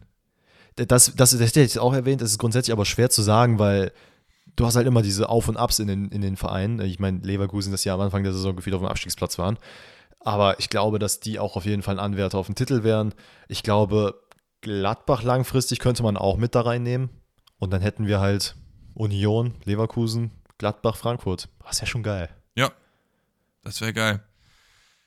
Würde ich aber. Aber siehst du das irgendwie anders? Nee, nee, ich sehe das, seh das eigentlich genauso wie du. Also, das sind so die Vereine. Ich, ah, ich will aber auch irgendwie wieder so ein bisschen weiß ich nicht. Schalke, Bremen, wäre auch wieder geil so. Weißt du, wie ich meine? Aber das ist, glaube ich, ja, aktuell nicht äh, im Bereich des Möglichen. Nächste Frage kommt von Moda und der hat mal wieder eine äh, Frage aller, äh, wie sagt man, äh, eine Vergleichsfrage geschickt. Und der fragt nämlich Bayern 13 oder Bayern 20, also die Jahre. Und ich habe mir schon mal die Mühe gemacht, ich habe beide Startelfs aufgeschrieben aus den beiden CL-Finals und wir sagen jetzt wen wir besser finden würden. Tor haben wir Neuer gegen Neuer. Surprise, wir nehmen Neuer. Mhm. Dann haben wir äh, Linksverteidiger. Ähm, haben wir Alaba gegen Davies. Oh Mann. Ich würde sagen. Aber ich glaube, da muss ich Alaba. Ja, ich würde sagen, wir nehmen hier Davies, weil Alaba hat nämlich im, in 2020 Innenverteidiger gespielt. Dann können wir da Alaba nehmen. Ah, okay, ja gut, dann, dann fair. Weil ich hätte nämlich jetzt gesagt, Alaba ist auf jeden Fall long-term gesehen Stand jetzt der aktuell erfolgreichere und krassere Linksverteidiger Voll. als Davies, ohne ihn jetzt schlecht machen zu wollen. Dann haben wir nämlich Alaba gegen Dante. Unterschätzt mir Dante nicht, ne? Der hat eine gute, Nee. hat gute Saisons gespielt bei Bayern auf jeden Fall. Und der spielt ja auch immer noch mit seinen 38 Jahren. Immer noch dieselbe Lockenprakt, ist immer noch bei Nizza, glaube ich, unterwegs. Aber ich würde auch hier Alaba über Boateng, glaube ich, nehmen. Ähm, äh, über Boateng, über, Über- Dante. über Dante. Genau. Und dann haben wir Boateng gegen Boateng tatsächlich. Das ist dann auch, cancelt sich auch ein bisschen aus. Und Mhm. Kimmich, Rechtsverteidiger gegen Lahm, Rechtsverteidiger. du bist halt großer Verfechter von Lahm. Ja, ne? schon. Ich, also als Spieler, ich, ich finde ihn als Typen jetzt nicht so, bin ich nicht so der Fan. Ähm, aber als Spieler geisteskrank, oder? Würdest du Kimmich nehmen auf Rechtsverteidiger? ja ich finde Kimmich im Mittelfeld eigentlich geiler. Aber er hat halt da halt nicht gespielt Deswegen in den, in den Finals, ne? Deswegen habe ich hab die Aufstellung halt aus den Finals halt übernommen, einfach. Boah, ich, wenn ich jetzt wüsste, wer im Mittelfeld dann spielen würde, dann könnte ich da jetzt eher was zu sagen. We weißt du nicht mehr, wer wann Aber gespielt ja, hat? ey, also ich denke mal, dass Kimmich dann wahrscheinlich im Mittelfeld gesetzt ist, wenn er jetzt nicht, also 22 oder nicht. Nee, 20 hat er Rechtsverteidiger gespielt im Finale. 13 war nicht dabei, da war er zu jung. Ja, das ist mir klar, aber er. Ach so, ja, ja, okay, nee, sorry, jetzt habe ich es jetzt hab ich's begriffen.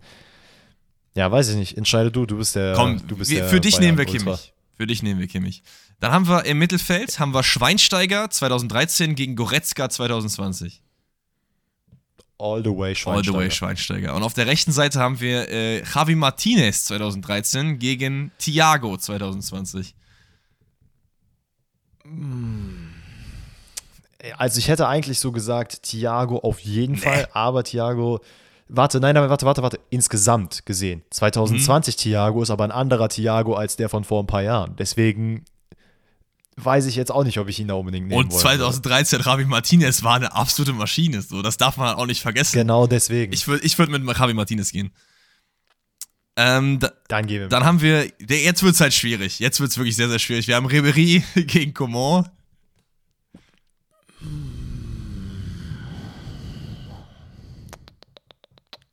Ja, nee, ich glaube, da muss man mit drüber Ja, gehen. ich glaube, es ist auf jeden Fall closer, denn auf der anderen Seite haben wir Robben gegen Gnabry. Also sorry, Serge, ich liebe dich, ne? Aber Arjen Robben, Tor gemacht da und so.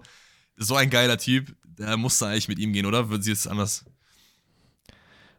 Ich überlege gerade, ob ich Gründe finde, außer dass Knabri Haare hat, äh, weswegen er eventuell reinkommen könnte. Aber nee, ich glaube, ich würde auch mit Robin gehen. Robin, diese Zange mit Robin und Ribery, die war auch wirklich einfach, boah, die war so geil und auch gleichzeitig so eklig, wenn man kein Bayern-Fan ist. Ja, voll. Da muss man, glaube ich, mit denen gehen. Dann haben wir Müller und Müller auf der 10, das äh, cancelt sich dann auch weg. Und wir haben im Sturm noch äh, Lewandowski gegen Mandzukic, beziehungsweise Mandzukic gegen Lewandowski. Ja, Auch wenn Mandzukic da natürlich äh, nicht drüber eine ganz okay Saison gespielt hat, würde ich trotzdem mit Lewandowski auf jeden Fall gehen. Aber ja, gerne, gerne öfter solche Fragen. Ähm, wir hatten jetzt eine Dortmund und eine Bayern. Wir können auch gerne mal was mit der Nationalmannschaft machen oder mit irgendwelchen anderen Sachen. Ähm, Finde ich auf jeden Fall ganz geil. Vielen lieben Dank an Mode an dieser Stelle. Lukas stellt die nächste Frage und der fragt, welcher Bundesliga-Trainer wird als nächstes entlassen? So. Hot Take, wenn ich Geld hätte, dann würde ich Geld auf meinen Take wetten. Und zwar ist der nächste Bundesliga-Trainer, der entlassen wird, Daniel Farke bei Borussia Mönchengladbach. Oh. Das ist, das ist, das ist Ich, ich lese dir mal jetzt die Ergebnisse der letzten Spiele vor und dann erzählst du mir, ob, ob das, das sind die Spiele seit der Winterpause, ne? Man Mhm. verliert 4-1 gegen die Hertha. Man spielt 0-0 gegen Schalke. Man gewinnt 4-1 gegen Hoffenheim, okay? Man verliert 1-0 gegen Augsburg und man verliert noch gegen Leverkusen. Das ist jetzt nicht so eine Top- Mhm. Top-Start. und ich muss sagen, ich finde auch nicht nur die Ergebnisse, sondern auch was auf dem Platz passiert, echt fraglich irgendwie teilweise. Weil wir können ja mal gerne, pass auf, wir machen folgendes, weil du guckst jetzt hier sehr skeptisch. Wir gehen jetzt mal durch. Ähm, die Vereine, die unten drin stecken, die theoretisch entlassen werden könnten, da sehe ich keinen vor Farke. Schalke mit Reis. Die haben jetzt drei Spiele in Folge unentschieden gespielt. Super Kampfgeist hätten safe einmal gewinnen müssen. Da ist gerade ein Aufwärtstrend zu erkennen. Warum den entlassen? Ja. Stuttgart hat gerade den Trainer entlassen, nämlich da ist Bruno Labbadia seit drei Spielen da, da läuft es nicht gut. Aber die werden jetzt auch nicht sofort wieder den entlassen, oder? Nee, das glaube ich jetzt auch nicht. Dann aber die, Also die, die haben sich jetzt auch festgelegt. Plus er hat halt einen langfristigen Vertrag jetzt gerade auch. Dann Ne? haben wir die Hertha, die gerade 4-1 gegen äh, besagte Gladbacher gewonnen haben. Sehe ich vielleicht noch am ehesten Sandro Schwarz da entlassen. Das wäre nämlich wahrscheinlich mein Case gewesen. Aber Wobei ich da auch nicht zu 100% von überzeugt bin, muss ich ehrlich sagen. Äh, Bochum mit Letsch. Bochum, Bochum, nee, sehe ich auch nicht. Also man hat durchaus Ambitionen und man sieht auch, dass man Spiele gut gewinnen kann und gut spielen kann. Glaube ich auch nicht, dass man da ihn raushaut. Materazzo genauso wenig, der wird halt vielleicht absteigen, aber ich glaube nicht, dass man den noch als nächstes jetzt raushauen würde, gerade nachdem er jetzt wiedergekommen ist. Enrico Maaßen, mein Boy, auf gar keinen Fall. Auch wenn es da wirklich auch so Stolpersteine gibt im Augsburger Weg, aber ich glaube, mit dem man will man langfristig was aufbauen. Warum auch nicht? Das ist auch in meinen Augen der richtige Weg. Ja, und guck mal, dann hast du, dann hast du noch Mainz, der, die sind gerade Zwölfter, haben mit dem Abstieg nicht so viel zu tun. Dann Köln mit Baumgart, Bremen mit Ole Werner, Leverkusen mit dem Lauf des Todes, eigentlich, seitdem es so schlecht lief. Und dann hast du Kovac bei Wolfsburg und dann kommen wir schon nach Europa. Also ist, für mich ist es entweder Fark oder Schwarz. Pass auf.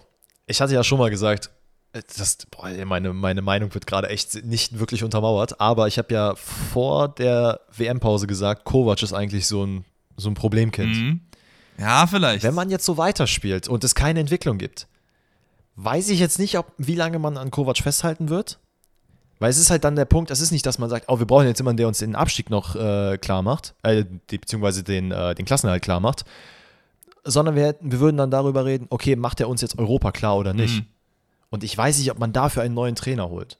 ja, ja, Deswegen, ja, ich, fuck, ist ein guter, guter Point. ja. Ist auf jeden Fall wild. Also ich würde auf einen der drei auf jeden Fall setzen. Das ist safe. Ich- Keinen anderen würde ich da jetzt hinsetzen. Sonst, also wir reden jetzt halt über die nächsten Wochen so und da würde ich das am ehesten halt sehen. Okay. Ähm, nächste Frage kommt von Tasmo und der fragt, welche Spieler sind eurer Meinung nach gerade in ihrer Prime? Das ist natürlich so eine Frage, die ist extrem weit gefasst. Deswegen würde ich sagen, wir sagen das bei unseren Mannschaften, weil, Alter, wir können jetzt nicht jeden Verein, jede Liga, das ist, und es ist auch super schwer zu predikten, wer halt noch besser wird und wer wieder schlechter wird, so. Finde ich. Wobei ich zwei, drei Spieler, glaube ich, hätte. Okay, dann mach mal du deine zwei, drei Spieler. Also ich hätte gesagt, dass Robert Lewandowski auf jeden Fall mit in seiner Prime ist. Ist schon fast wieder aus Also- dem Decline, finde ich eigentlich, oder? Genau, aber es ist halt gerade, ja, ja, das auf jeden Fall, wobei er gerade bei Barca ja auch wieder gut spielt. Nichtsdestotrotz, ich glaube, so die letzten zwei Jahre plus das Jahr, das ist schon, könnte schon Prime-Potenzial haben. Karim Benzema auf jeden Fall. Ähm, der ist so ein bisschen untergegangen, also was heißt untergegangen, aber ein bisschen abgefallen während der Ronaldo-Ära und ist danach komplett aufgeblüht. Ähm, ich überlege gerade in England, ich würde Kevin De Bruyne gerne mit reinnehmen, aber der hat irgendwie immer geil gespielt. Also mir, Deswegen fällt mir das da ein bisschen schwer. Son kann man auch noch drüber reden. Ich finde, Son spielt auch seit Ewigkeiten schon sehr, sehr gut und auch sehr konstant gut. Hat Ja. einfach eine sehr lange Prime. Kimmich finde ich eigentlich auch. So die letzten zwei Jahre, Kimmich war schon, ich weiß nicht, wie viel besser man noch werden kann eigentlich. Keine Ahnung.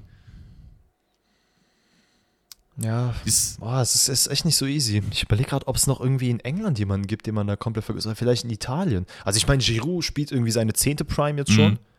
Ähm, in England. boah, gut, Messi, nee, Messi ist auch nicht in seiner Prime. Der ist ja schon drüber. Er ist einfach nur nicht sehr viel schlechter geworden. Das ist, genau, das ist halt das Problem, das halt zu, das auseinander zu klamüsern. Wer ist halt einfach immer noch gut, aber das ist ja dann nicht die Prime. Prime Messi ist schon ein paar Jahre her auf jeden Fall. ja, ja, definitiv. Und bei so Leuten, wie die wir jetzt Ähm. gerade angesprochen haben, ne, Theo Hernandez zum Beispiel, da weiß man ja nicht, Oh was ja. halt noch kommt. Ne? Der ist gerade richtig gut auf dem Höhepunkt seiner Karriere bis jetzt, aber was, wenn der jetzt noch, weiß ich nicht, der wechselt jetzt zu Real Madrid und gewinnt jetzt drei Champions League hintereinander und als Stamm-Linksverteidiger, dann ist ja die Prime das. Deswegen ist es halt super, super schwierig, irgendwie Mhm, das zu predikten. So. Dortmund. Ja, aber dann lass uns doch mit Lewandowski, mit Benzema gehen, als Außen stehen, also als äh, nicht einer aus unserer Lieblingsmannschaften.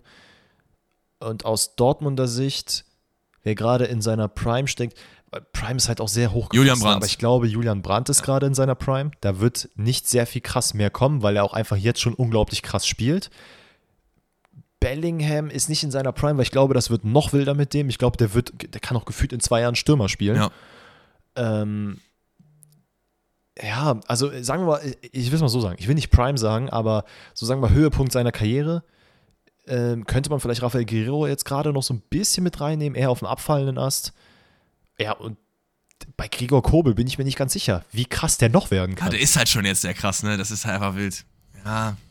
Ja, es ist, es ist schwierig. Aber das ist halt, ich fand die Frage ganz geil, deswegen habe ich sie reingenommen, weil das natürlich auch so ein bisschen Definitionssache ist und auch einfach unfassbar schwer zu predikten. Gerade bei so Leuten wie Dortmund, äh, so Mannschaften wie Dortmund, die einfach unfassbar viele Spiele auch haben, die deren Kurve noch nach oben gehen kann. Selbst so Spieler wie Donian Malen oder so. You never know, was da noch kommt. Vielleicht spielt er jetzt nur ein Jahr Käse und danach wechselt er und wird halt der äh, der Stürmer überhaupt so. You never know. Das ist halt einfach super schwer. Aber trotzdem eine geile Frage von. Was sagst du denn bei, was sagst du, was sagst du denn jetzt noch? Du hast jetzt keinen Spieler gesagt bei Doch, Kimmich. Achso, Kimmich, okay. Also, okay. das Ding ist, Upamecano ist gerade mit einer der besten Spieler bei den Bayern, aber der ist noch so jung, da kann auf jeden, Der Fall, auf jeden Fall noch einiges kommen. Deswegen Davies auch. Ähm, wen haben wir noch? Delicht.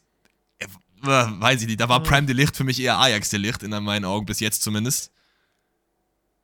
Musiala? Ja, Musiala kommt noch einiges. Das Mus ist so krank, ne, wenn da wirklich noch mehr kommt. Musiala kommt noch einiges. Da hast du noch Neuer, du hast Pavard, äh, du hast Cancelo. Cancelo könnte man halt vielleicht drüber reden, ne? In den letzten, wenn wir jetzt sagen, die letzten ein, zwei Jahre, I don't know, also bei Ja. City und so schon auf jeden Fall ordentlich abgerissen. Goretzka, ja, ginge theoretisch auch fit. Thomas Müller ist Prime auf jeden Fall schon. Der hatte, der hatte Go- ja, Goretzka hatte aber auch geilere Zeiten schon. ja, finde ich auch, finde ich auch. Kingsley Coman fällt mir noch ein, auf jeden Fall. Ja, den könnte man auch mit reinnehmen. Ich glaube, da kommt auch nicht viel mehr. Und ich glaube, auch der wird in der Allgemeinwahrnehmung ein bisschen unterbewertet.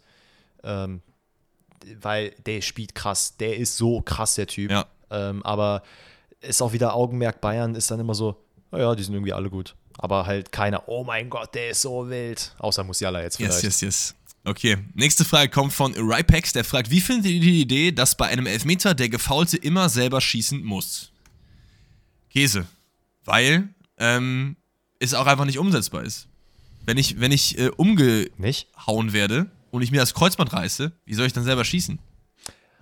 Okay, ich glaube, da wird es ja wahrscheinlich Ausnahmeregelungen geben. Es geht ja schon darum, dass wenn du halt gefault wirst, dass du dann auch, an, also wenn du antreten kannst, dass du dann antrittst. Aber die Frage ist halt, für eine Regel brauchst du immer klares Regelwerk. Wo ziehe ich dann die Grenze? Wenn mir jemand volle Kanne auf den wenn der Spieler verletzt Ja, aber ist. was ist verletzt? Wenn mir jemand volle Kanne auf, Dass er nicht auf mehr den Fuß tritt und ich kurz an der Seite in eine Minute behandelt werden muss, schieße ich dann oder schieße ich dann nicht? Also ich muss sagen, ich finde die Regelung gar nicht so. Also ich finde es interessant, das mal zu sehen, weil äh, in der NBA ist das ja auch so, wenn du gefault wirst, dann musst du die Freiwürfe werfen. Und es gab ja auch schon eine Situation, wo Kobe Bryant seine Achillessehne gerissen hat und der trotzdem nochmal zu den Freiwürfen gegangen ist. Wie gesagt, wenn das Situationen sind, wo du dann nochmal kurz behandelt wirst, dann wirst du behandelt, also auch in der NBA, und dann wirfst du halt danach die Freiwürfe. Wenn das fünf Minuten dauert, dauert das fünf Minuten. Okay. Und wenn du halt nicht kannst, ja gut. Aber ich, ich weiß halt nicht, wo der, also es würde halt, ich weiß nicht, ob das jetzt so einen kranken Unterschied machen würde. Ich weiß nicht. Also, wenn du jetzt ein gute. Es gibt ja safe. Nicht jeder ist Robert Lewandowski, krasser Stürmer und krasser Elfmeterschütze. Mhm. Also es gibt si sicherlich auch Stürmer, die einfach echt nicht gut in Elfmetern sind. So. Ja, vielleicht macht, also es muss ja nicht unbedingt Stürmer sein, es können ja alle Spieler sein, ne? Also es kann ja auch ein Verteidiger sein, der gefault wird im Elfmeter, äh, im Das Strafraum. ist richtig. Und Irgendwie wäre es auch geil. vielleicht macht das das Ich, ich, ich, ich macht's revidiere meine Aussage, das ist Käse. Ich finde es super. Lass mal machen.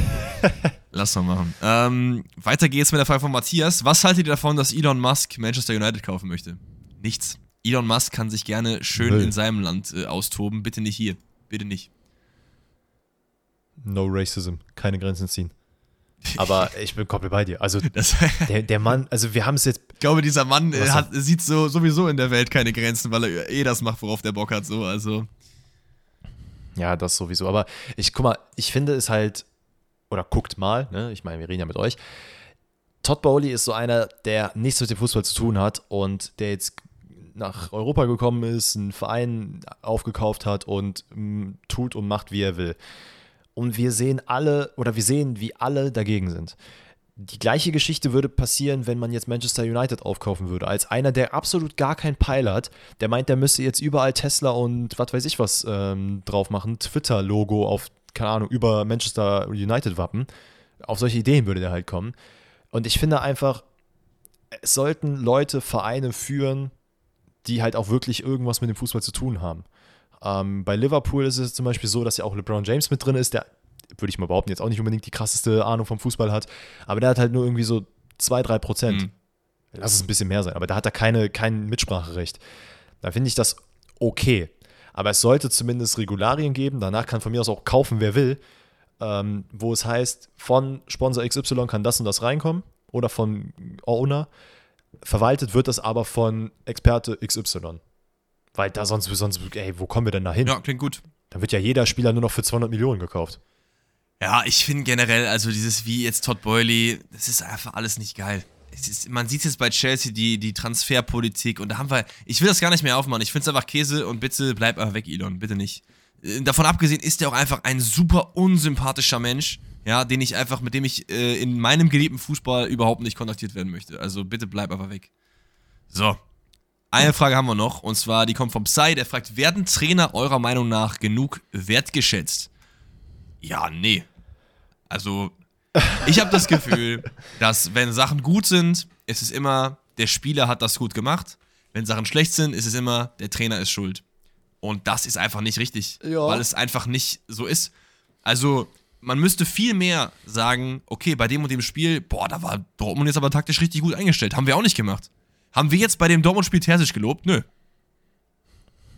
Ja, das stimmt schon. Ne? Und das ist halt, deswegen, Trainer werden auf jeden Fall nicht genug wertgeschätzt. Also wir sehen es ja auch, das Thema hatten wir auch tausendmal schon, diese, dieses inflationäre Rum, äh, Rumrausgeschmeiße von Trainern. Äh, wie du sagst, es läuft nicht, raus. Hier, du hast irgendwie eine komische Miene gemacht, raus. Und das dann einfach, in der Premier League ist es ja sowieso, da werden Trainer ausgetauscht wie Unterwäsche. Der, das sind Trainer, die haben schon teilweise in acht Mannschaft, äh, in acht Vereinen gespielt oder trainiert. Äh, es gibt halt so diese, diese Star-Trainer, ähm, wo man sagt, oh, Guardiola und Klopp und hast du nicht gesehen, die auch ne, bei allem Respekt, die haben auch, die haben auch dieses äh, nötige, oder die haben ja auch dieses Ansehen verdient. Aber auch da, äh, ich glaube, man vergisst oft, wie viel auch die Spieler ausmachen, weil es ist ja nicht so, dass da ein Trainer sitzt, ähm, der jetzt bei Manchester United, Manchester City, Arsenal, sonst wem ist, äh, und der dann sagt, okay, das sind meine Spielfiguren, ich mache damit, was ich will, und die äh, walten und ne, wie Schalten und walten. Danke, so wie ich es haben will. Das passiert ja nicht. Die Spieler haben ja auch eine eigene Spielintelligenz. Und oftmals ist es halt nicht nur der Trainer. Und auch da, der nötige Respekt fehlt mir ehrlicherweise nicht nur bei den ähm, Trainern, Trainern, sondern eher auch bei den Co-Trainern, die halt sehr viel ausmachen. Denn äh, wenn man sich so ein bisschen intensiver mit äh, ja, Fußball und bisschen gewissen Vereinen beschäftigt, wird auch mal oft deutlich, dass ne, du hast dann irgendwann einen großen Namen an der ähm, Trainerspitze, aber das gesamte Trainerteam macht eigentlich sehr, sehr viel äh, der Arbeit. Weswegen dann, keine Ahnung, Mentalitätstrainer zum Beispiel, über die redet kein Mensch. Also wenn jetzt bei Borussia Dortmund da jemand äh, arbeiten würde, der halt die Leute immer auf, auf Zack bringt und die jedes Spiel 5-0 wegballern, dann redet da keiner über die Mentalitätstrainer zum Beispiel. Ein Verein ist halt einfach ähm, ein, äh, eine Maschine aus ganz, ganz vielen Zahnrädchen. Und viele, viele Leute sehen halt nur die letzten Zahnrädchen, nämlich die Spieler, die dann den Ball eben hin und her bewegen. Und das äh, ist Absolut. eigentlich ein bisschen schade, denn es steckt einfach sehr viel mehr dahinter von äh, gefühlt der Putzfrau. Ist ja so. Also wenn der Verein einfach eine krasse Atmosphäre hat und da alle, äh, wie zum Beispiel bei Union. Ich glaube, bei Union, jeder Typ, der da arbeitet, jede, jede Putzfrau, Putzmann, was auch immer, jeder Typ im Vorstand oder so, die haben alle Bock auf den Verein und die Atmosphäre ist einfach geil. Und das ist einfach auch viel, was dazu dem Erfolg halt beiträgt, so, ne? Und ich es ist irgendwie schön, wenn diese ganzen äh, Räder mal ein bisschen mehr gewertschätzt worden würden. Der Trainer ist natürlich eins, was schon viele Leute auf dem Schirm haben, aber in unseren Augen oder in meinen Augen auf jeden Fall trotzdem äh, bei weitem nicht genug. Ja, oder auch in vielerlei Hinsichten vielleicht ein bisschen zu viel. Da gibt's aber auch, das sind aber auch nur einige. Ja gut, Namen, so ja sind. gut. Das sind dann aber die, die Top, Top, Top, Top, Top Leute. Ja. ja. Andererseits, da siehst du halt auch wieder, dass zum Beispiel so ein Klopp, der wird halt vergöttert bei Liverpool, ne? Und der bekommt auf jeden Fall den nötigen Respekt, den er also. Ja, ja, auf jeden Fall. Ich glaube jetzt so, keine Ahnung, wenn wir über, äh, wie heißt er denn jetzt nochmal, Gramotzes reden, weiß ich jetzt nicht. Da glaube ich, wird es jetzt nicht so viel Respekt hageln. Ja, ja, das ist, glaube ich, ein äh, ganz gutes Schlusswort. Ich hoffe, bei Schalke hagelt es wieder ein paar Punkte und damit beschließen wir ähm, diese Donnerstagsfolge. Die nächste Folge ist dann am Montag wieder. Da nehmen wir dann wieder nicht so früh auf, sondern wieder eher in Richtung abends, soweit ich weiß. Und deswegen wird wahrscheinlich die Folge dann normal wieder so um 10, 11 am Start sein. Da geht es dann um den Bundesligaspieltag. Da gibt es ja einige Knallerspiele, sage ich jetzt ohne nachgeguckt zu haben. Jetzt schaue ich mal rein. Oh, so unter anderem Gladbach gegen die Bayern, Junge. Das ist ja ein tolles Spiel. Kovac gegen Leipzig, Dortmund Hertha, Junge, die zwei besten Teams der Liga. Auf geht's, da sehe ich mich. Da war jetzt sehr viel Front da drin, aber ich lasse das jetzt mal unkommentiert. Alles gut, alles gut. okay, Kinders, ey, ich hoffe, ihr genießt diese etwas kürzere Folge, die wir immer heute aufgenommen haben. Tatsächlich ist sie ein bisschen kürzer. Kürzer, das ähm, 75 Minuten. kürzer als die anderen. Naja, wie gesagt, ich hoffe, ihr genießt äh, euer eventuell verlängertes Wochenende. Wenn nicht, schaut doch an alle, die äh, um 4 Uhr morgens wieder die Folge hören werden. Ich habe eure DMs gelesen. Ich werde sie alle noch beantworten. Ähm, aber Ich habe an euch gedacht, ähm, ne, hier, die Einheit ist da. Äh, ja, von daher, ich wünsche euch viel Spaß. Wie gesagt, verlängertes Wochenende oder auch nicht. Habt ansonsten auch ein schönes Wochenende. Wir hören uns Montag in aller Frische. Und bis dahin, äh, ja, äh, gut Kick, ne? Gut Kick. Vamos. Das war doch mal eine